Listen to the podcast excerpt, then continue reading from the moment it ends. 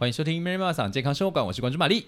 Hello，大家好，我是 A 小姐。A 小姐，那个今天的主题哈，有一点应景啦哈。等一下等下，如果背后背脊发凉的话，你闭嘴！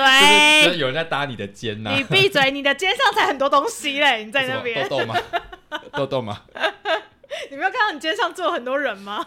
哎、干嘛？你在说鬼影吗？哎、等一下你有等一下有题外话，你有看过《鬼影》这部电影吗？哎、没有哎、我跟你讲，历久弥新的恐怖。我不要，我不看恐怖片啊你不看哦我不看，我会死。我跟你说，我跟你讲，我高中看到现在哦，然后嗯只要讲出这部片，所有的人都说那是他的噩梦。屁耶、到现在我们高中我不想知道任何剧情，我不想知道任何剧情。我跟你讲，因为你刚刚说就是肩膀上做的。来来，我听不到，我听不到，我听不到，我不想知道任何剧情，我就是个俗辣。好了，我想问你，你自己对于农历七月看法是什么？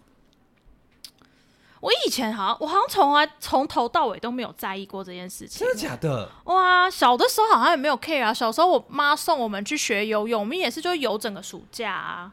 可是你不会就是比如说呃半夜不要吹口哨啊，或者是就小的时候好像有听过这些事情，然后但是从来没有认真执行过，或是我根本也真的不会半夜吹口哨，我连白天都不吹。可是我们小，因为我我是一个就是走在路上会唱歌、吹口哨的人，所以有时候你就是遇到，你知道，你知道这人就是犯贱。我到农历农历七月的时候，我觉得是那种召唤，你知道吗？就我就说怎么办？大家叫我不要吹口哨，可是我好想吹，我好想就是就就发出一些声音，但是尤其是到那种那种树下，然后你就你就会觉得好像有人下来的暗示给你，就是过来吹一下口哨。你也太容易接受暗示了吧？对，然后他说什么不要乱丢石头。为什么我这我没听过、欸？因为他说农历七月的时候，就是各个好兄弟不在路上走嘛，嗯，丢石头会砸到他们，你就是对他不礼貌啊，真的对啊，所以不要乱丢石哎、头、啊。这个我真的没听过、欸。然后因为小朋友很喜欢在那边玩弹珠啊，或者路上，啊，现在小朋友应该现在没有玩弹珠了啦。可是我小时候会玩泥泥土啊，就乱丢或者是石头乱丢，你知道乡下小孩就这样嘛。然后你知道那那时候你就会觉得说 怎么办？有股禁忌压在身上，想要这么做。哎、我想问，所以如果现在抓宝可梦，嗯，会不小心抓到他们吗？不会，那是电脑系统的东西，也太夸张了吧？就是在每个世界都无所不在没有你，你要抓，我建议你就是半夜抓个油纸伞，然后在树下转两圈，把它收起来。这什么烂梗？对对啊，我们要宝贝球啊，那个、啊、聂小倩不是都躲在油纸伞里面吗？烂透了。所以听起来你对于农历七月没有什么特别的感受，就对了我就比较常听到，就是农历七月不要去玩水。啊。但是我自己对于这件事情，我没有任何的 care 哎、就是夏天，因为我之前很长暑假去游泳，嗯所以我觉得整个暑假要去游泳啊。我觉得是因为，我觉得是我是有那种，比如说游泳池好了啦，早期应该大家会穿着复位，是因为想要注重就是游泳池的安全，所以没有没有所谓到底什么时候特别危险，只要有救生员就没有关系。可是夏天大家台湾会流传，是因为其实台湾的河水很多暗流。啊，然后还有那个啦，海台风季吧。对，然后会突然下山上下暴雨，然后下面就就有那个就是湍急的河水，一瞬间暴涨，溪水暴涨，然后你没有发现，然后夏天又很热啊，大家要去，所以我觉得这个民间信仰说不要去玩水，可能也是你要叫大家说啊，夏天不要玩水啦，不太好。可是你用你知道恐惧是最好的限制，真的。大家会怕嘛，所以就不会去游。所以我觉得这民间信仰有时候也有教化的功能啦。就在以前科学不发达，你很难告诉大家说什么是山洪爆发，然后什么是就是水要暴涨，其实要几秒，你逃离需要多久时间，倒不如就叫大家不要去。好，我们要回归正题了吗？呃，这就是正题啊。那你所以所以我就来考 灵魂拷问你，哎你信不信这些鬼神之说？哎、我其实说实话，我不太相信哎、你不太相信？因为我真心不要的录啦。不是不是不是，我觉得这是两回事。我嗯觉得那些鬼神之说有一种，他就是用这些鬼神很可怕的东西来恐吓你。嗯，我觉得好像比较多是这种，就像比如说很多就会讲说，你如果不怎样怎样怎样，你就会下地狱啊。哦我就听到比较多是这一种，然后你怎样怎样讲，哦，你就是对神明不敬哦，对神明不敬，你就会有怎样怎样怎样的后果。所以我觉得那些东西对我来说就只是一种恐吓而已，它没有任何的心灵的启示的作用。哦，我大概懂你的。对，然后我曾经听过更荒唐的事情是，我小时候，哎，有我有一阵子坐在家里，然后我晾衣服，然后因为晾衣服会晾在就是我们家，哎，三楼往四楼就顶楼，三楼往四楼的那个楼梯间那样子，就是那个可以稍微就那边比较热。然后我有时候就就是反正就晾衣服嘛，我就那边晾内裤啊什么的。你知道我妈居然跟我说什么？我妈居然就跟我说，那个位置哈比神明厅还高，你这样内裤晾在比神明高的位置，你这样对神明很不礼貌哎、哦，我心想说，靠腰什么鬼啦？欸那我跟你讲，那我跟你讲，然后我就不相信他，嘿，你就是说到神明厅，你知道在风水上面，你知道为什么大家的神明厅都在顶楼吗？为什么不占空间？不是，诶、一一来是不占空间，二来是他们觉得你如果在你如果在一楼，你也可以盖在一楼，但是你一楼以上的空间你就不可以有床。可是有很多人的神明厅不是在一楼一进门的地方吗？对啊，。可是所以你那个垂直往上的地方也不可以有床。哦，你说神明厅又有上面啊如？果你在神龛上面，你就不会有床，因为床上面会行可能会行反会做爱嘛，所以你在上面、欸你就是对他们的不敬啊。在神明厅做爱感觉很刺激耶。你看，你看，你看，哇哇哇哇哇哇哇哇哇！大家有发现今天 A 小姐很外放吗？各位不好意思，我最近压力有点大，开始乱讲不是，话你。是觉得那个红色的灯光很很很催情？这里你在讲什么？不是，等下你我只是纯粹觉得亵渎神明很有趣。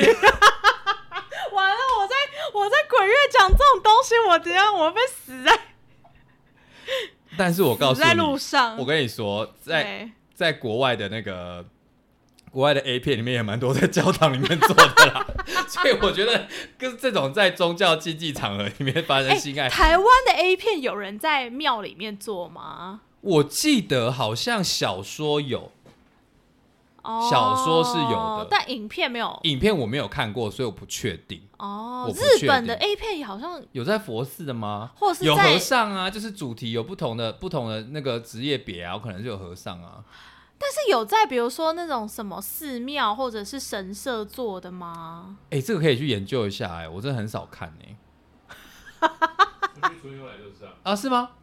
有啊有啊，哦，听起来是有哦哎、。有哎、哎，我男朋友说有有有，你看你看，啊哇，你不是第一人哎、靠呀那电影里面有啊，你说电影里面直接在叫寺庙里面但他那个寺庙是搭出，嗯，搭出来的景是不是？对，他就但他就是在那个不是，怎么可能真的有寺庙开放给 你在里面真的做？台湾有啊？真的假的？新闻啊，真的假的？对啊，假那个假的那个啊，你说神棍吗？啊嗯，对啊，然后在里面吸毒，大开那个，哦，性爱趴性吗？爱趴。哇，哎、哎、哇，有哇，你没有办法超越的哇。Sorry，我们还在那边自以为进步派，觉得这个很好玩，可恶，早就有人做了。哎、然后我晾个内裤到底算什么？我觉得这些东西，我觉得有时候大家会无限的放大啦，就是把那个东西太过于制式化。但我自己去研究跟，不知道我很之前很容易就是有一些宗教的那个体验跟仪式啊，还有研究什么的。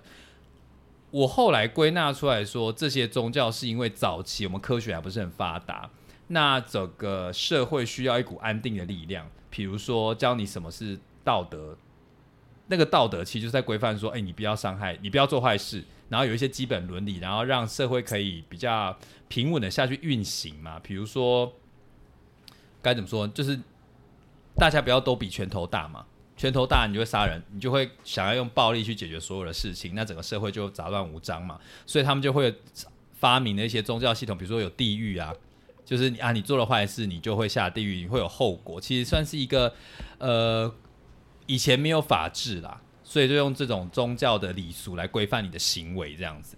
那我们今天为什么要来谈论这件事情？我们今天不是一个宗教节目啊，因为之前我讲我宗教经验已经差不多好了，就是这个这个这个主题差不多就过了。但是我们今天想要聊的是啊，大家都想说我们的 A 小姐是一个心理师啊，应该是一个非常讲究科学实证啊，然后不相信那些怪力乱神的。刚刚她也说了嘛，都想要在 看那个宗教场所里面的 A 片呢。但是我们的 A 小姐，你觉得你自己迷信吗？我自己觉得我不迷信，自己说。但是我们刚刚在开录之前，你在你在问我男朋友什么？但是我每次来，我都要问他关于塔罗牌还有星座的问题。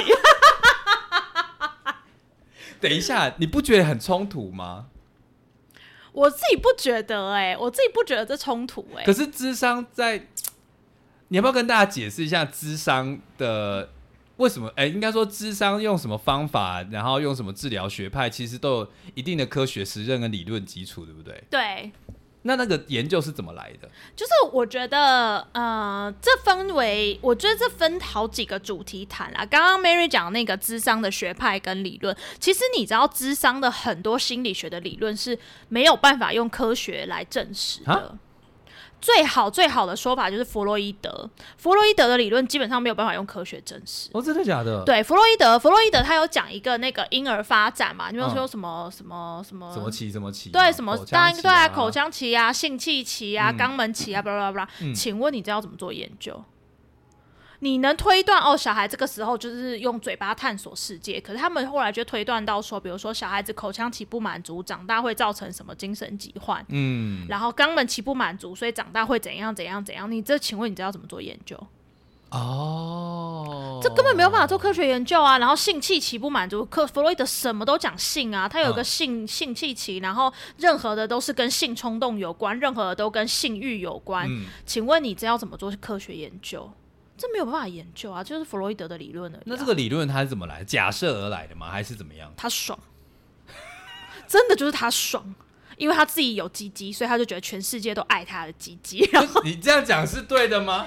哎，不是他这个这个这个某种程度是对的，因为他就在讲说男男人有阳具嘛，嗯有一个很有名的名心理学的名词叫阳具倾陷，啊就是女人会嫉妒男人，因为或是羡慕男人，因为男人有阳具，女人没有，嗯哼，所以女人为了要有渴望这个阳具，所以呢，所以就会有各种的行为产生，比如说追求男跟男性在一起以获得他的阳具这样子吗？之类的，反正他就就是，可是因为我觉得这跟世代的脉络很有关。弗洛伊德的那个世代，女性的位置是非常低的啦，这根本就是社会结构不平等，他才可以导出这个某种程度是的，导果对啊，对啊，对啊，对啊。所以，所以那个时候弗洛伊德研究很多都是有精神疾患的女性。哦，对，可是你要想啊，那个年代会有精神疾患的女性，很多那个时候的女性的精神疾患就称为歇斯底里嘛。嗯然后那个歇斯底里其实就是有点贬低女性，就觉得哦女生很情绪化。他们那个年代的时候，大概就是科学刚发展，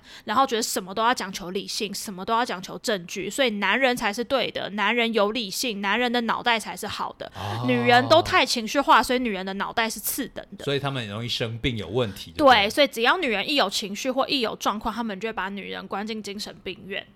这是真的，这是真的。所以以前的精神病院里面，就是女人、老人跟其他有不适生产的精神疾患。所以大部女性算是因为社会阶级的关系，反而很容易被认为是头脑有问题的。对啊，所以弗洛伊德他后来发明了，不是发明了，他就做了很多女性的心理治疗。嗯，然后那些心理治疗全部都是他做的任何的心理治疗，几乎都是女生。哦啊，他的病人很少，真的假的我我印象中好像没有男生，他有几个很有名的个案都是女人，我记得好像所以他们那时候觉得有精神就是会需要心理治疗的都是女人。，Oh my god！真的、啊、，Oh my God，你看这些根本就科学无法证实的东西啊！而且反而可能就是，对啊，那就是社会压迫所造成的啊。对啊，对啊，所以后面的很多理论都在推翻弗洛伊德啊。哦，哇！我今天、我我我以前你现在才知道我现在才知道哎、我现在才知道对啊，哎、然后弗洛伊德什么都讲潜意识啊，然后什么嗯都跟你的性器、跟你的性欲有关啊。嗯，嗯对啊，对啊，对啊，所以你看潜意识的东西根本科学无法证实啊！你怎么证明你的潜意识里面有什么东西？哦，我们只知道有那个那个叫什么电影叫什么《全面启动》对啊，所以他就什么都讲梦啊，什么都讲潜意识、啊。哦，那个很难测量啊。对啊，那个根本没有办法科学证实啊。嗯所以像其实心理学后期的比较能科学证实啊，后后期的东西，比如说行为治疗，嗯那些都是就可以很科学去证实。所以你知道现在啊，科学证实最有效的心理治疗理论是什么？你知道吗？嗯，什么认知行为。哎、为什么？因为它最可以被科学测量。啊？并不是它真的最有效，而是它因为它最容易被科学测量。它可以测量什么？哦，你做完这个心理治疗之后，比如说你有强迫症，你吸收的频率有没有减少？然后你你你发病的频率有没有减少？可是它没有办法去测量，比如说你心里的感受。哦，是哦，就是很难啊，因为它最科学的测量方法就是，比如说测量你的频率啊，啊，测量你的症状发作的状况啊，你的测量你的药物使用有没有减少啊，然后可是他不会去测量，比如说你跟你自己的关系怎么样，嗯，他不会去测量你跟家人的关系怎么样，他不会去测量你的亲密关系怎么样，他不管这个啊，嗯嗯嗯，对啊，对啊，对啊，所以听起来是你某方面，这样也这样也说不通啊。就是你相信这些 怪力乱神、神秘学的东西，我觉得比较像是，其实心理学有很多东西你相信，但是他没有办法用科学证明。比较像是你个人学习，然后人生的经验体验而来。就像你相不相信一个人包容接纳的对待另外一个人，另外一个人他也可以学习包容接纳或同理，这个你我相信啊，我相信、啊。对啊，对啊，就是这种东西。可是你知道怎么科学证实？哦，这很难去科学证明。比如说，你去量化一个人，什么叫包容，什么叫同理？而且这有时候要操作，说什么控制变音啊？对啊，对啊，什这个太。难啦。可是你相不相信这件事情？你相不相信一个人在关系中，他能够好好的沟通，好好的表达，能够促进他的关系？嗯啊，某种程度我们相信嘛啊，但是但是你这个要去做科学测量，其实很不容易、啊，要做的很精细，或者是要做非常对啊，对啊，对嗯啊，所以其实心理学的东西也不是全部都可以科学测量，可是很多人性的东西，你相不相信？我觉得好像就会有点回到这个样子。所以其实某方面在做智商或者任何心理相关的治疗的时候，有时候还是很看你个人到底怎么去运用这些理论，对不对？那对而那个理论可能就是你的信念喽，对对，所以不一定定那个信念可能没有办法。有科学来，比如说像就像善良啊，就像道德，没有办法用用用真的来某个很死板板的数据呈现，就对，因为科学就是讲求数字嘛。对你丢 A 进去得出 B，那如果 OK 的话，那操作一百万遍都可以得出这样的相相相关的结结论嘛？对啊，不对啊，对啊。所以那我现在，哇，那你某方面解解决了我某些问题，哎，请说，我解决了什么？因为我一开始会觉得说，比如说你很相信星座，然，后星座讲讲难听一点。它就是天上星星，因为地球公转自转的轨道，然后还有黄道十二宫，是我们看出去的，是很主观的主观的感受嘛。古时候人类因为没有发明望远镜，没有没有发现天体力学，所以就假设世界是以地球为中心，发现诶天上的星星都不会动，然后啊天上的星星会动，然后是照着地球的某种规则动的。他没有想到我们的我们的那个轨道都是椭圆的、圆形的、啊，然后有有惯性啊什么之类，才造造成这些这些现象。就像我们占星学里面讲，行星会逆行，意思就是比如说木星会稍微往后跑，然后再往回跑，就很像一个人一样，跑来跑去，跑来跑去。可是实际上木星会吗？不会啊，就是一不断的往前进，不断的围绕着太阳公转嘛。那你怎么那那你怎么看这些事情？你说哪些事情？就是星座啊，哦然后这些这些其实它的起源其实就是不科学啊，对啊，这不是就是违反科学的你怎么会是我其实相信呢、不是一个完全相信科学的人呢、我后来有发现这个事情。我其实本来就你不是念念到博士班了吗？哎呀，心理学的东西。哎、我先讲一下我自己心理学的理论，就是我、我我相信也是现实治疗跟选择理论。然后现实治疗跟选择理论，它讲的就是每一个人的每一个行为都一定有他背后的需求，嗯哼所以他的需求促使他有某一些行为，或是有某一些想法，或你可以举是有某一些例一下吗情绪。就像假设今天我的行为是，嗯，我想一下哦，呃，因为他讲了每一个人的行为背后其实有四个元素，嗯。然后那四个元素包含了情绪、行动跟 呃，等一下，我觉得讲这太复杂，我讲另外一个好了，就是每一个人啊都有五个基本的需求：嗯，啊，快乐，然后就是玩乐，然后自由、生存、归属感，然后跟还有个什么？靠背 权利，干嘛偷骂脏话权？利，我差点忘记了，差点忘记会死掉。权利，然后每个人都有这五个需求，所以你的任何行为归根究底都会围绕这这五个需求，对。然后，所以就会变成是一个人他在做某一件事情的时候，你要去探究他背后的需求到底是什么，嗯，然后你要跟他讨论，用一个比较 OK 的方式去满足他的需求。因为假设一个人去吸毒，嗯然后他满足的需求可能是权利跟自由，嗯，但是你就会知道，你吸毒其实你带来的会有更多的问题。对啊对啊那有没有用别的方法可以满足权利跟自由的这种需求？啊类似这样子、啊，他的他的治疗理论比较像这样，还有当然还有更多更细的东西啊，对。可是像这些东西，你也很难用科学去证实啊。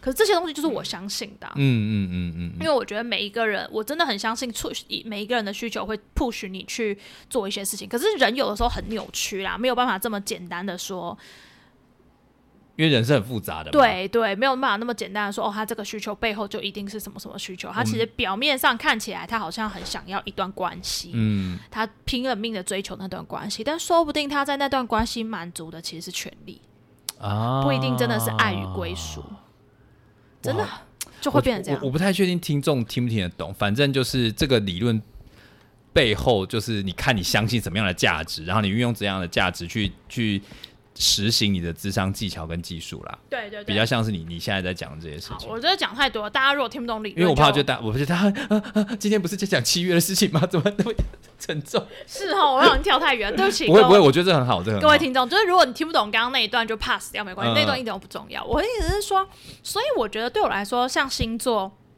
像塔罗牌，然后我个人，嗯，与其说相信星座、相信塔罗牌，我觉得我更相信的事情是。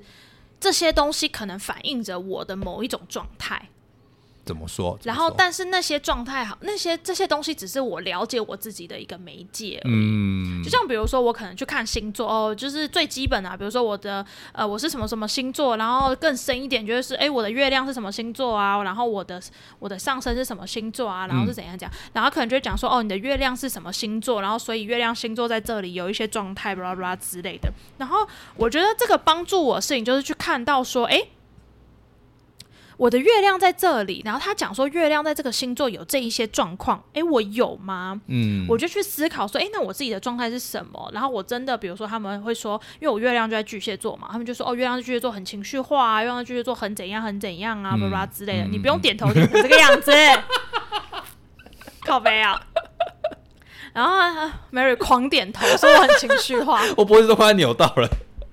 哪有那么夸张？但是我觉得我就去看呐、然后我觉得另外一个部分是，有的时候他可能就会讲到说，哎、月亮在巨蟹座其实有正向的地方，然后正向的地方可能是什么什么什么，然后我就去思考说，哎、对耶，我这样的特质其实也有好的地方，有。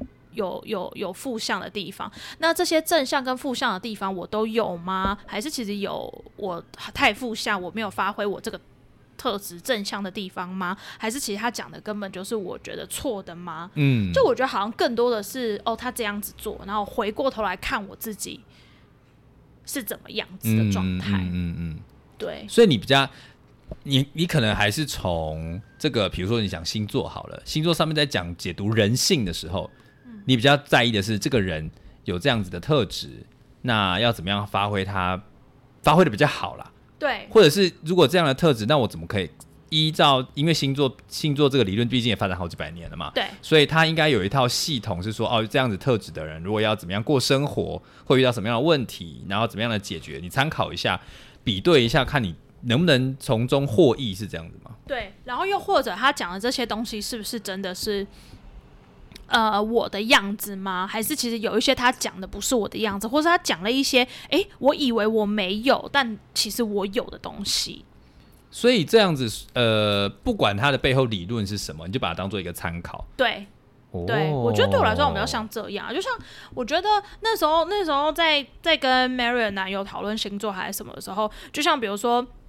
哎、我一直其实也都知道我是一个很情绪化的人，然后后来好像我有点忘记是 Mary 男友还是谁跟我讲，他就说其实你没有你想象中那么情绪化，因为你的那个呃，因为我什么我的水星在双子座，嗯。然后说双子本来就是一个比较理性的星座，然后水星也是就是就是反正就双子在水星可以发挥的非常好，嗯，然后所以他说，其实你虽然情绪化，但你的理智也很强。对啊，对啊，其实是的，嗯其实是的所以其实你这两个好好平衡是 OK 的。啊，然后我才惊觉，哦，对耶，对我其实有时候理智真的蛮强的。对啊，你真的是蛮理智的。对啊，然后我才觉得哦，其实我不用这么担心，我是一个很情绪化的人。哦，所以我觉得这反而会告诉我说，哦，其实你有这些东西哦，然后你可以好好看你这些东西可以怎么运用、哦。嗯，我觉得后来星座给我比较大的帮助是这个，然后或者是比如说就会讲说什么木星是一个好的星嘛，那你的木星在哪里，然后可以帮你把那个地方你是可以发挥的很好的，然后我就去看哦，原来我真的在这些地方我其实有一些资源可以帮我自己发展好的。嗯，我觉得帮助我比较多的好像是这一块。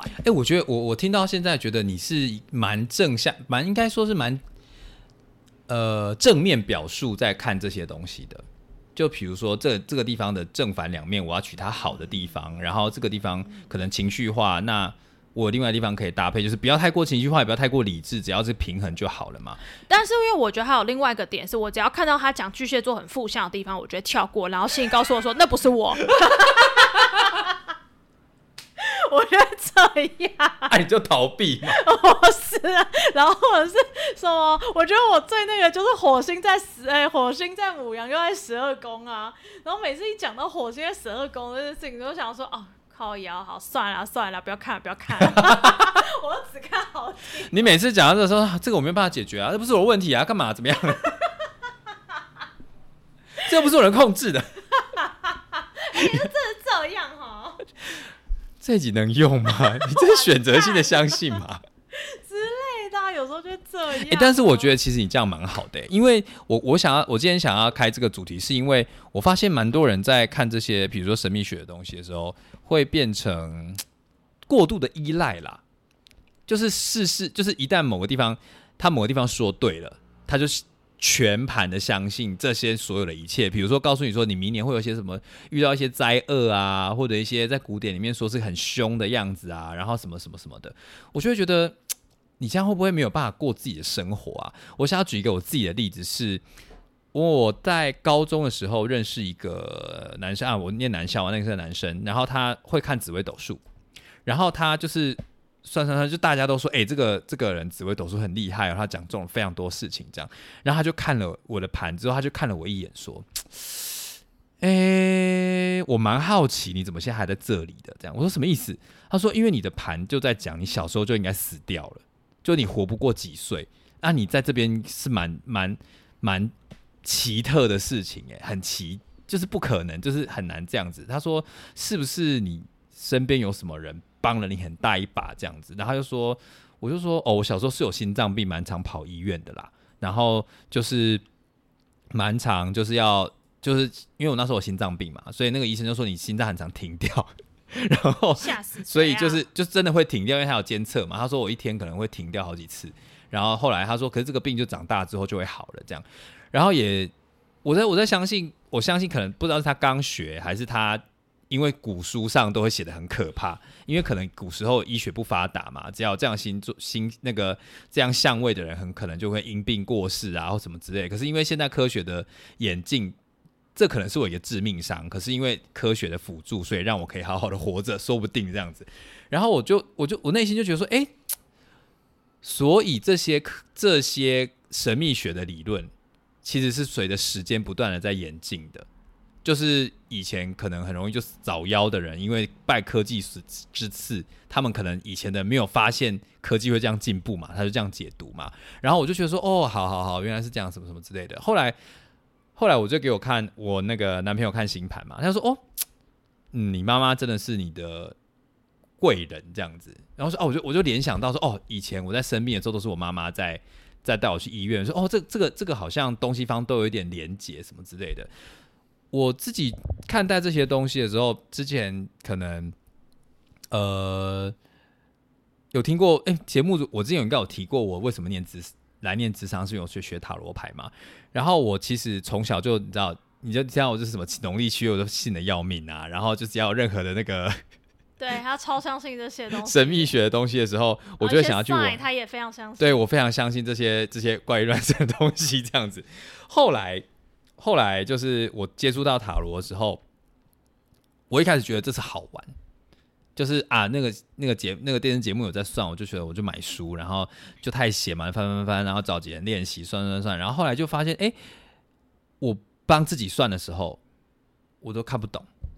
可是，一旦别人来找我的时候，反应都很直接，就会知道下巴掉下来啊，眼睛睁很大，或者是开始狂抓头发，说那该怎么办？该怎么办？这样，然后算过，真的，这这是不是很恐怖？对，但是我自己都我自己没什么体悟啦，就是都是别人给我的回馈这样子。那我一开始我记得我在那个学的时候，我就算学的蛮顺的嘛，然后觉得说哦这样 OK OK OK，那我就这样一张一张牌一张一张的记，然后把牌阵记下来，然后今年累月不断的接接 case 这样。可是到了某一年吧，我我同时还有去庙里面拜拜。然后突然有一天，我就提出这个问题，说：“哎，那这个东西塔罗牌跟道教有没有什么冲突？”他就说：“嗯，这个比较属于不是正派的东西。你说塔罗牌对，塔罗不是属于正，哦在在道教观念不是很正派的东西，哦所以就是建议我不要不要玩这样子。嗯所以我在这个过程中，我断了好几年。嗯然后陆陆续续就是很坚持就，就没有碰嘛。可是中途就是遇到一些同学就就问我说：“哎、可不可以？我遇到一个问题，我真的不知道该怎么解决。那你之前不是学过吗？你可以帮我算一下这样子。”然后我就重新把它拿出来算。然后我算完之后，哎、没有发生什么事啊，就是 好像也没有得到什么重大的灾厄。我说：“哎、哦，那好像也还好嘛。”然后我就过着就是啊，师傅说不可以，但是我私底下要偷偷做这件事情。啊那我后来离开离开那个宗教之后，我就更更说、啊，反正也没有这个束缚了，我就把它拿出来算这样子。然后算一算，算一算，我到现在说真的，你问我说塔罗牌的原理就是为什么会这么准，然后是不是有背后有个能量在推进它，还是说它有什么塔罗之神在眷顾我？我我我，你问我，我回答不出来。哎，就是你问我说他怎么会牌怎么会知道知道我发生什么事情？我不知道。但其他的人可能会说哦啊，因为是你身人的身上都有能量，然后你的能量跟这个牌正在做共振，然后让你就签，不是你选择了牌，是你们俩互相选择了彼此这样子。可是我我我自己的想法就是说，啊，这个就是几率啊，你相不相信几率是某种命运的安排？好，就算是好了，那所以呢？我个人对于这件事情，其实我还蛮相信。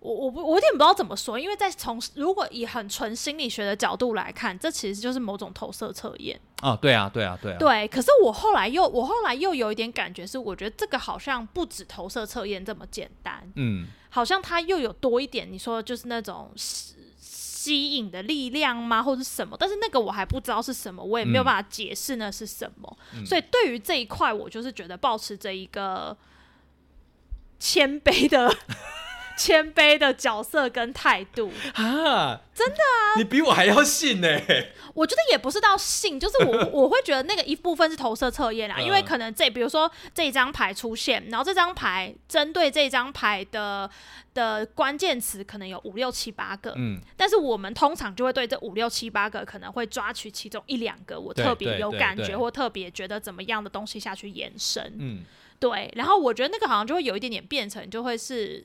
那个投射测验，然后搭配着，可是你要想啊，那五六七八个此梦程度其实可能是很接近的，对啊，一些东啊，西。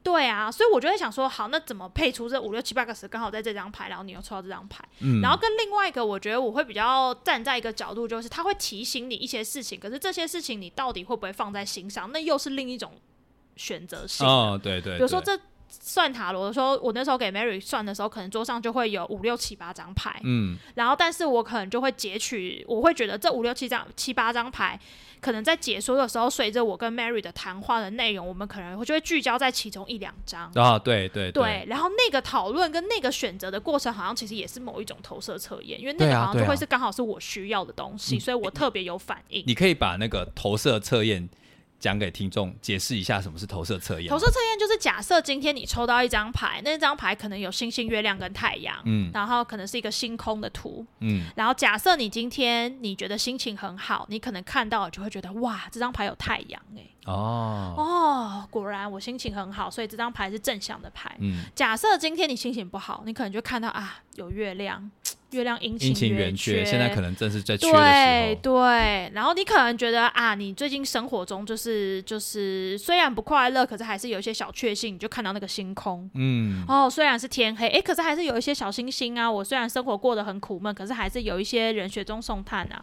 就会随着你的心情，随着你的变化，你会去选择性的注意那张牌里面有什么，然后来衬托，或者是来有点像提醒你你想要讲的东西。哦，你会这有点像投射测验、啊。你把你看到的东西跟你为什么会选择看到那样的东西，是因为你你自己现在就有这样的心情，对你赋予，因为太阳就是一个圆圈加很多光芒嘛，它没有任何意义啊。对只是你把你这个东西赋予了它，有一些奇怪的想象或什么。对啊，然后你心情好，你就觉得太阳是正向的啊。嗯你心情或是一样同样太阳牌哦，你会不会今天心情不好，你就会觉得哇，好热好对对那个好，对对对，这个太阳会伤害我。哦。就是我觉得那就是一个投射测验的过程，就随着你的心情变动，然后去去去做这些。可是我后来会说，不单纯只是这样，是因为塔罗牌没有这么简单啦。嗯，就是我没有但是你刚把星星、月亮、太阳这三张牌的意思讲讲完了。啊对啊，你你已经讲完了、欸，你哎、你你那堂课可以不用上了。反正我意思就是说，我觉得塔，因为塔罗牌还有背后有很多的含义啊，没有那么嗯简单，因为它还有很多的更多的象征的东西，所以那个会象征很多你人生不同的状况跟阶段，嗯，所以我觉得那个好像又会更更难解释啊，就是何以我现在刚好抽到的是。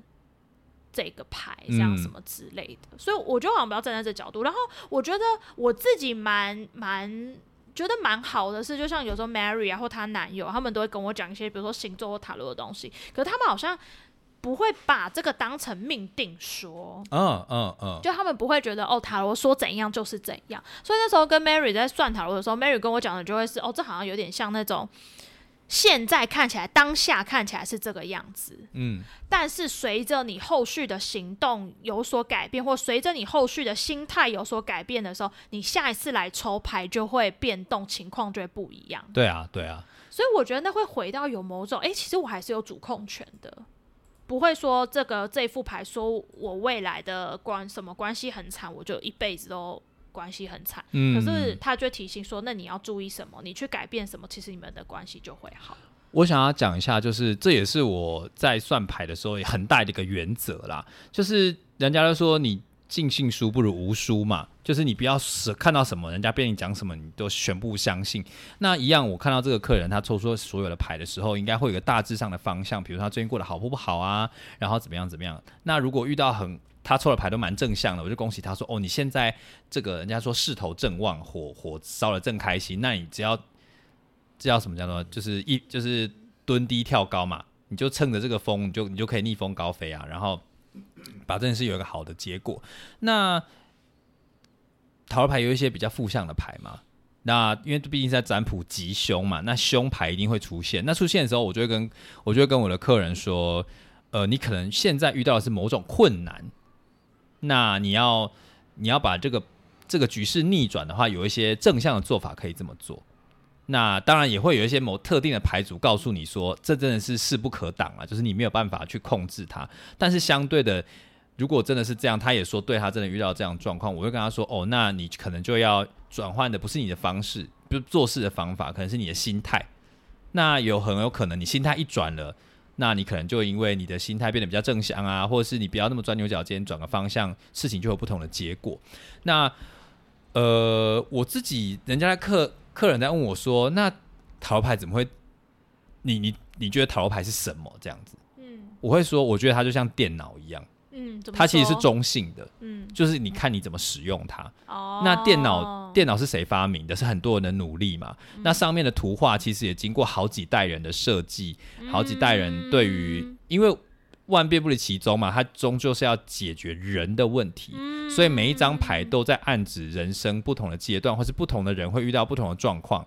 因为人家说，其实只要就算人上了月球，发生的事情还是都一样嘛，你知道吗？就人移民火星还是会离婚啊，也还是会不小心，这些人类的剧本都一就是样。就是你你你你上了火星，只是跟隔壁太空船的人偷情而已啊，那跟隔壁老王偷情还不是一样吗？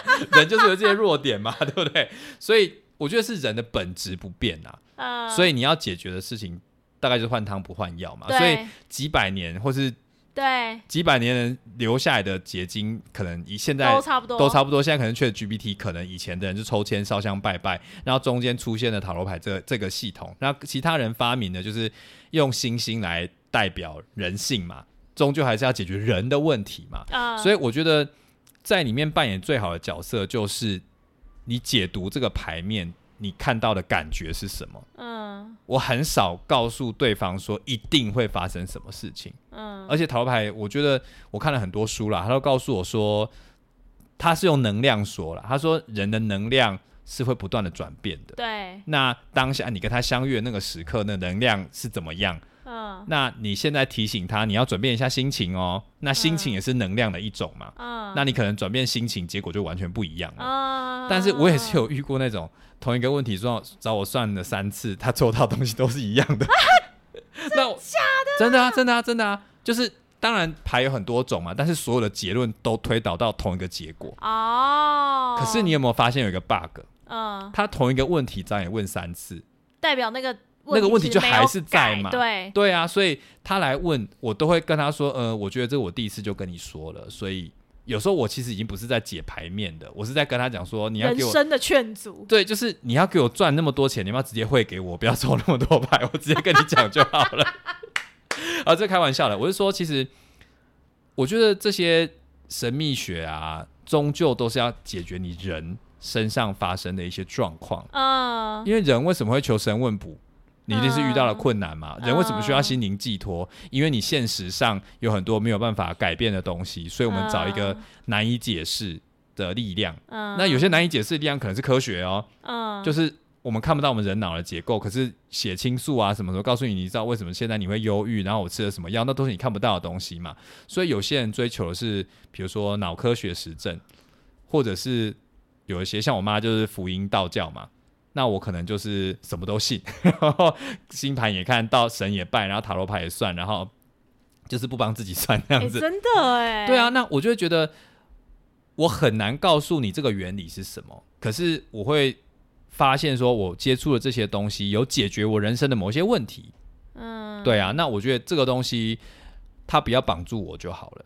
比如说像我妈有时候就会叫我说啊，那个今天几点几分的时候你要去干嘛干嘛干嘛，因为因为就是可能是节气到了啊，或者是这个时候磁场能量最好，你要干嘛干嘛的。我就跟她讲说，呃，你叫我去，比如说端午节的时候去装个午时水，我一年就一次，我可以接受。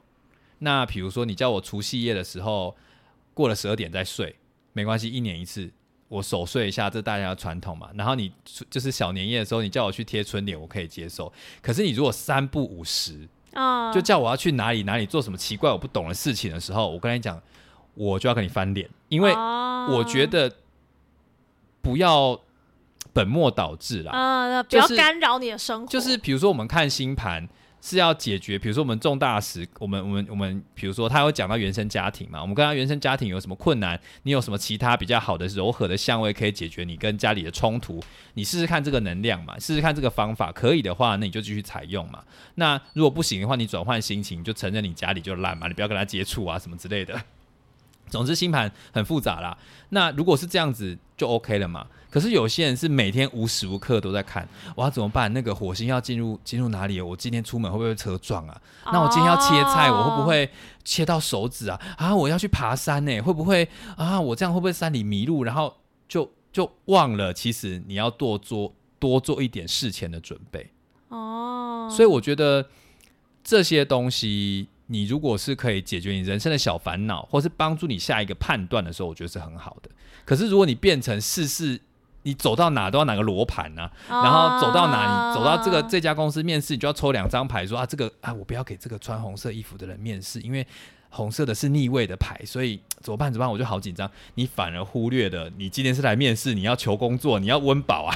对对，所以我觉得对我而言，我当然如果我要赚钱的话，越多那种迷信的人对我来说，多嗯越多那种迷信的客人，我会客人不断嘛。嗯可是对我来说，那就失去帮助人的意义啦。嗯，所以我会觉得，为什么今天要开这个主题，是因为我觉得这些神秘学跟心理学其实是相通的啦。嗯，只是心理学是透过一些理论，然后一些不同的学派来帮助不同的状况嘛，他去理解不同的世界嘛。比如说像行为主义，就会觉得所有人的行为都是靠过去的经验而累积的对，嘛。所有的行为都可以改变。对，就是你只要，比如说我今天会偷东西，是因为你以前偷东西没有被发现，你又得到好处。那如何让你不要偷东西呢？就电你，或是给你处罚嘛？对啊，那那就是你的，你说你就你从行为主义看出去的世界就会长那样，嗯你就会有一套如何去过生活的模式嘛。嗯那如果我是靠神秘学的话，我就会用神秘学的方式去解释。可是我们现代社会又不是那种以前民那个以前那种就是没有电啊、没有水啊，然后不知道地球是圆的那种时代啊。然后我如果什么事都要相信的话，以古人的智慧的话，那你会生活很痛苦诶、对啊，这样很累耶。对啊，以前人就是说几点几分不要洗澡啊，可是你就有皮肤病，你还不洗澡，然后或者是你你你几几点到几点不能喝冰的，啊，你就热得要死了，你快要热衰竭，你还不喝水啊？哎、你知道后来我就那些那些运势啊，比如说什么月运，然后什么什么的，嗯不是很多就是就是国师会在网络上讲这些吗？嗯然后我就是之前会很认真的看，很认真的听，嗯但是你知道我后来就是有一点懒得看懒得听，是因为他每次讲完我都会忘记。然后我现在想说，哎、他讲了什么啊？算了算了算了，我忘了我忘了我忘了。但是你们有发现，如果你刚分手的时候，你去听会有不同的感受。对，就是你，我觉得这些东西就真的是这样，就是你会去想要算命，你会想要干嘛？我觉得某种程度你是想要抓住某一些可控的东西，嗯，就是人在最无助的时候，你会想要去抓住这些可控的东西。人的无助的状况很多哎、对啊，比如说，我说我为什么会生活在这个家庭？因为我爸妈就是对我很不好，对啊，对我很不公平。然后失业啊、失恋啊，然后遇到重大的一些挫折啊、嗯生命的议题啊的时候，我们人其我觉得人人会寻求这些东西，其实是因为我觉得某种程度，是不是我们真的很想要好好的活着我觉得应该是人会很想要有控制感。啊？我觉得控制感真的是这个议题无所不在，你会想要知道未来你这么惨的情况，你还可以做什么或者是什么时候这个惨的情况会停止？之类的。嗯对对对，但是我觉得那个控制感有时候会变得很微妙，因为有很多变成是那种。好像我算了塔罗，然后我我算了看了星盘，我做看了什么，我什么都可以不用做，我的命运自然就会变好。唉，这种人也是很多。你知道，我说要，我说要，我说要题外话差一个东西，嘿，因为我在学塔罗嘛，然后加上、哦、我就第一季打过广告，因为我最近要开开实体课程，如果真的有兴趣的话，可以跟我联络。好，就是因为我就要开始看别人怎么收费，对然后别人的课程规划长什么样子，对然后你知道现在的演算法非常可怕，对，因为我只只是搜寻了塔罗嘛，他就会觉得说啊，我是一个相信所有神秘学的人，啊，所以任何有关宗就是那种什么灵性啊、啊什么疗愈啊，然后什么全部会出现，全部都会出现，然后我就觉得说。好啊，我就看一下你们这些人在怎么赚钱的这样子。然后，啊啊啊！哎、这个治疗非常多哎、我想要讲一个是我我特别有感觉的，是一个叫灵气治疗的，灵是灵魂的灵，哦气是空气的气，这样子。对对，呃，我没有任何批评的意思，嗯，但是我就在搜寻的时候，我就发现哇，原来它是一个日本人发明的，嗯，它是透过你知道有一个叫脉轮系统嗯的原理，然后去结合。他讲说人有脉轮嘛，然后有好几轮，什么轮什么轮，什么海底轮还是海底肌什么的，我不知道，然后 什么之类的，就说人的命运或是健康失调，是因为你的脉轮不通，啊，或者是某些脉轮可能比较弱、比较强，或者失调之类的。那要怎么样改变你的命运，或是让你的身体更健康呢？就是用治疗者的手传递能量到你，比如说你的头顶有一个脉轮，然后你的你的脚啊或身体有个脉轮，去去固定，呃，在那个地方可能把它能量灌注进去，把它比较太弱的把它变强，或是补足，或者失调的把它弄平衡，然后就是用那种能量的概念。把它调整完之后，你的问题可能就会得到解决。需要阴阳调和吗？呃，你想要是不是 这感觉就是那种气功啊？宗教性骚扰，就是火，火对我跟你说很多哦，那我等等等一下我再跟你讲，就是因为这就牵扯到你的手要碰触到对方很贴近嘛，因为能量要传递嘛，你不可能就是隔空嘛，然后你就是要要用手啊灌气啊，或者灌能量疗愈能量进去，然后你就会变好嘛。然后我告诉你，超级贵，多少？呃，比较便宜的可能一个小时或半个小时三四千块。啊，然后贵一点的可能就是五位数或六位数，真的、啊，真的，真的，真的，真的，真的，就是非常的贵，而且信的人还不少，因为那个广告都做的非常大，然后有下面的留言啊什么，可能是灌水的啊、但是其实蛮多人在回馈的，然后我就好奇，我就上去 Google，我想要知道它的原理嘛，什么之类。哎，那个相信灵气治疗的，不要不要不要攻击我。我就我就看看看看看，然后下面下面就是很多，你知道那个前面就会解说是想说是谁发明的，它的原理是什么，然后历史渊源是什么样什么样什么样，然后最后面有一个什么科学文献，我就把它点进去说哇。这个有科学实证啊，好赞哦！而且是维基百科嘛，嗯，他写说，呃，科学实证证明有，然后下一行我说，干，真的有疗效吗？然后往下一波啊，安慰剂效应，烤腰。你要不要解释一下什么是安慰剂效应啊？安慰剂效应就是之前最最早用在医学啊，就是嗯假设今天你有焦虑症好了，嗯然后呢，我就给我不知道是谁哦，我可能给呃一群人，嗯就假设这一大群人都有焦虑，嗯然后我给其中的一些人吃真的治疗焦虑焦虑的药，嗯，我给另外一群人吃就是只是普通的维他命 C，、然然后呢，这样子持续了。可是吃维他命 C 的人不知道他们吃维他命 C 哦，他们也没有人知道自己吃到什么，对对，没有，他们所有人都以为自己吃到的是治疗焦虑的药。？OK OK，然后呢，我最后就去测，到底真的吃了焦虑的药的症状的下降程度，跟吃维他命 C 的人的症症状嗯下、下降的程度，我就发现，哎、其实差不多的、哎，真的假的？哇，所以维他命就是他们有一点落差。当然，吃真的吃焦虑的药的还是稍微好一些，可是其实那个落差没有很大。你就是说那些自以为吃了抗焦虑症的药的人，相信自己有吃到药，对那就变好，对有改善。对，所以你就人你就知道人的哦信念其实很强大。哇哦，这用在正向的地方哦，用在负向的地方也很可怕。我以为我有病，然后我就疯狂去看医生，最后搞到我就真的有病。哦哦哦，这种人，这种哎、这种社会上很多吧？这种人真的假的？哇哇哇哇！原来安慰剂效应还可以倒过来看就对了，啊，就是人的信念啊！你相信什么，哦你就会真的想办法把自己弄成那个样子啊。好恐怖哦。我觉得就是这样啦，人心其实大比大家想象的更影响层面更广。所以我就看到那个灵气治疗上面写有安慰剂效应的时候，我就觉得哇哦。因为他相信那个有效，所以那我想要再问你，哎如果有人真的相信，你会阻止吗？因为就是安慰剂效应啊。我其实不会阻止他。如果真的相信，那就去啊。可是他如果因为这样花了非常多钱怎么办？我觉得，唉我觉得真的很难呢、因为你如果去质疑他的信仰，我真的会觉得那个，因为如果他真的这么相信这个东西，花了这么多钱，表示他真的很需要这个东西。哦那个钱倒不是代表说他多么的，我觉得那个钱代表是他有多需要这个东西，他愿意花这么多钱。哦，对啊，对啊。然后我觉得那可能要慢慢帮他回过头来说，诶，你花这么多钱，然后你得到了什么？那有没有一些东西其实是你已经得到了，你可以靠自己的力量撑起来的？我觉得其实像这种神神秘学的，或者是宗教啦，或者是一些人家号称可以改善你生活的东西，对，最终的目的啊，我觉得都不能像毒品一样、欸，哦，就是不能让你离不开它。哦，就像我的，就像就像就像我我去看那些塔罗的书啊，他们都会说，如果有一个客人一个月来找你算四次，哦，那代表你没有办法真正解决他的问题。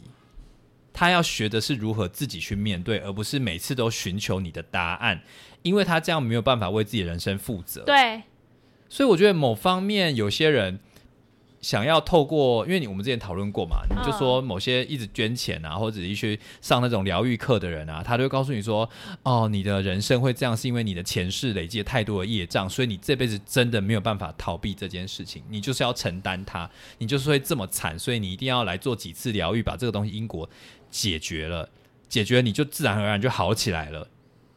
有没有这种有没有这种教派？有，我听过。很多啊，非常多。然后那时候我我小时候我还听不太懂，我说哇这个东西好神奇哦，原来我们真的有一些就是因果真的是会压在我们身上，然后怎么样怎么样的。可是后来你就你就你就上一些社会科学的课嘛，嗯，你就说他现在那么惨，就是因为他他就是在社会的底层啊。啊那有些是是其实是社会结构压迫他所致的。对，那他已经别无他法了，那他要做的事情可能是要追求一些公平正义，或是要提升自己本人的能力，或怎么样，或是要寻求他人的协助，实质上的帮助哦，而不是把所有的你仅有的积蓄都拿去做什么破坏因果啊，或什么之类的，让自己能够翻身。说实在的，我觉得有时候会本末倒置，没有办法生活过得更好啦。我要这样讲，是因为我觉得你要相信这些呃非主流、非科学的东西没有问题，但我觉得一个很重要的检检视的基础是，你有没有因为这件事情离不开它，嗯你没有它，你就没有办法过正常的生活。嗯，所以我有时候我看到某一些朋友啊，一见面就说：“欸你帮我算一下塔罗牌，好不好？怎么怎么之类的。”哎、不是在说你，我还想说，哎、你等一下帮我抽两张，靠背。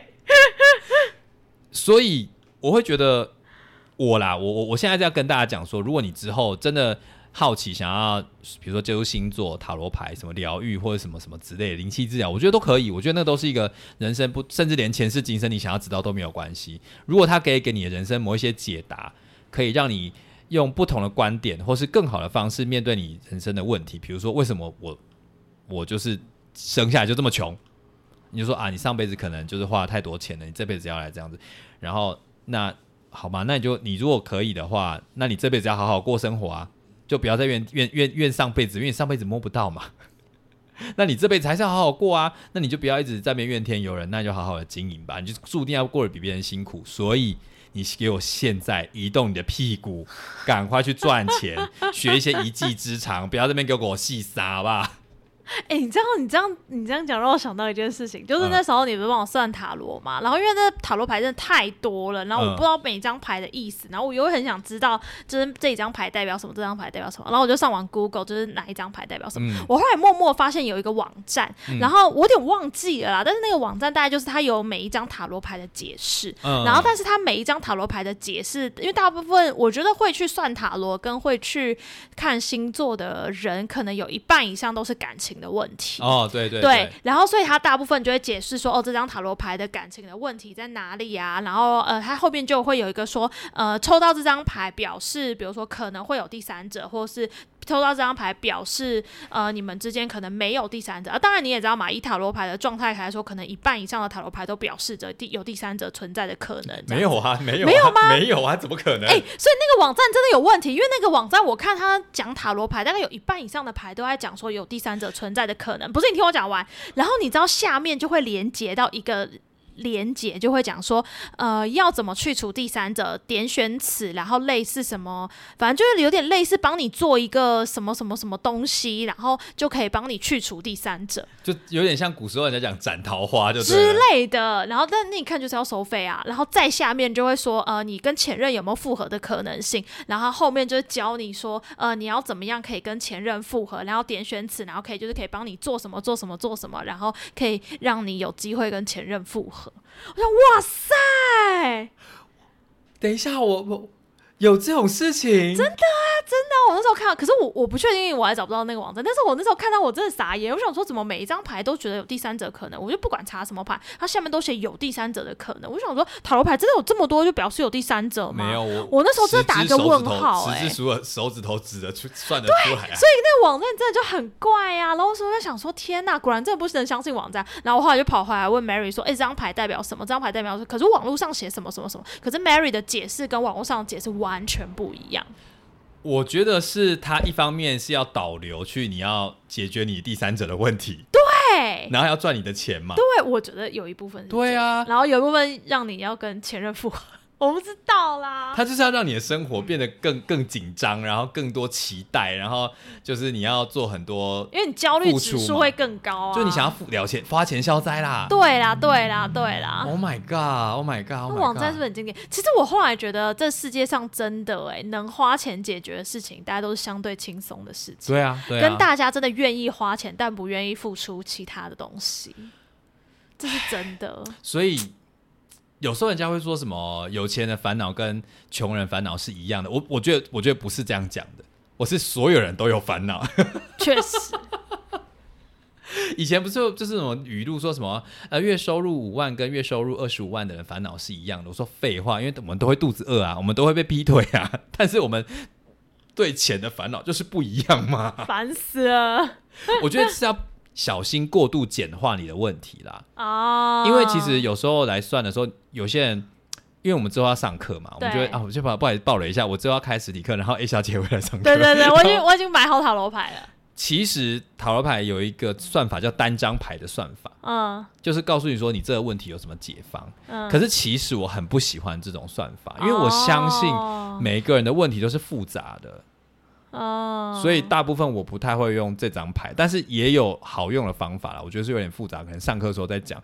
但是我觉得大家要相信这些事情哈，不如嗯好好的面对自己的问题。哦，确实，这这只是其中一个最管道难的，这其实最难的。对啊，你看科学家还有一些心理学家花了好几世纪的时间，在分析人到底要怎么样好好的活着。嗯，但现在有唯一解方了吗？没有？对啊，我们都已经到了二零二三年了。嗯，对啊，我们还是有这么多问题待解决。我觉得不要说几千年啦，就是大概这个问题会一直存在。嗯，那人就是一直被骗钱啊，一直被这种东西迷惑的状况还是会有。所以，我以一个有在算牌人的立场，我会觉得任何事情都不要过度迷信。嗯，那我想要，我想小小分享一件事情。好，就是因为我在备课的时候啊，我发现一件事情、欸，我想要我想要问你，就是我发现我在备课，我用我本来用电脑打打我的那个课纲，嗯，后来我发现我就我就望着我的电脑，然后看旁边看的书，我就觉得、嗯我要打什么啊？嗯，我打不出来哎、欸然后然后我就拿出我的那个便条，那个什么，那个那个嗯笔记纸嗯 note 纸，然后我就我就我就突然想到唐凤说番茄时钟，哦，对对对，然后我对，说一次一次几分钟，十五分钟嘛，然后十五二十之类十五分，我就我就限制自己每十五分钟要休息，对，然后我就发现超级有效率，我十五分钟可以把一张牌写完，就刚好哦。而且前前几张可能都会，前几张可能都会超过一两分钟，嗯。只是后来我写到最后一个字的时候，闹钟就刚好响了，我觉得哇，变得非常有效率。我一个晚上把就是八张牌全部写完，我觉得哇，居然有有效率的时候，所以你看哦，你看哦，你看哦，我在我在研究神秘学，我用的是科学方法。啊，其实我觉得这两者其实有时候蛮奇妙的，就是就是不同的东西有不同的解法啦。确实，对啊，所以我其实在想，那其实那你觉得番茄始终是有用的吗？哎、对我来说没有什么用。哦，是哦，我我觉得对我来说，因为我其实做事情效率从来不是我的困扰之处。好，对不起，我在这边下台鞠躬啊。我觉得我是一个可以设帮自己设好 d a y l i n e 我就可以在 d a y l i n e 之前完成事情的人。啊，我不行呢。我我一直都我一直都可以做这件事情。我觉得我的问题反而比较像是就是。呃，我会帮自己设定太多事情，然后做不完。哦，可是那个倒不是说拖延，而是我希望自己做什么。你想把自己推到极限，就对了。对我的问题好像反而在这，所以我我的问题应该是我要帮自己排事情的同时，我要帮自己排休息时间，哇哦，这反而是我的问题。我是休息时间太长，没有办法做正事；你是休息时间太短，正事还做不完。应该也不是说休息时间太短，是我没有办法真的好好休息。哦，我觉得我比较像是，就比如说我 A B C D，我我我有五件事情要做，我就觉得我今天要把五件事情都做完，我才能休息。嗯，但我其实可能低估了这五件事情要做完我所要花的心力，我以为哦我做得完。哇哦，但可能做到第三件事情、第四件事情的时候，我就会很焦虑，觉得自己做不完，然后我不能休息。然后我如果休息，就会很有罪恶感。所以我反而需要的事情是我帮自己排五件事情，没错。但是我可能要告诉自己说，我先做完三件事情，然后我就可以去干嘛干嘛干嘛，回来之后再把两件事情做完。我需要的其实反而是这样。好辛苦哦，人生为什么要这么累啊？我也觉得，我今天在思考人生，另外一件事情是，我觉得我很多时候在虐待我自己。对啊，为什么要这样啊？好好，这话题要结束，这话题要结束，这谈下去没完没了。好啦，反正就是我们今天的结论，就是因为刚好农历七月嘛，我觉得对谈这个东西，你要叫我讲什么灵异经验呢、啊，我也是讲得完、啊。不要可是我们，可是我们的节目调性就是在讲心理学嘛，然后我觉得哦那我们要如何？因为我觉得现在的社会实在太多这种灵性的东西了。啊那我觉得任何都可以去尝试，但是有一些主要的观念，我一个过来人的身份啦，还有一个 A 小姐比较理性，但是又不太确定是不是迷信的人，应该给一些 给一些我们基础的建议啦。那如果你对这些东西有什么意见的话，欢迎留言给我们哦。那我们今天就到这边啦，拜拜，拜拜。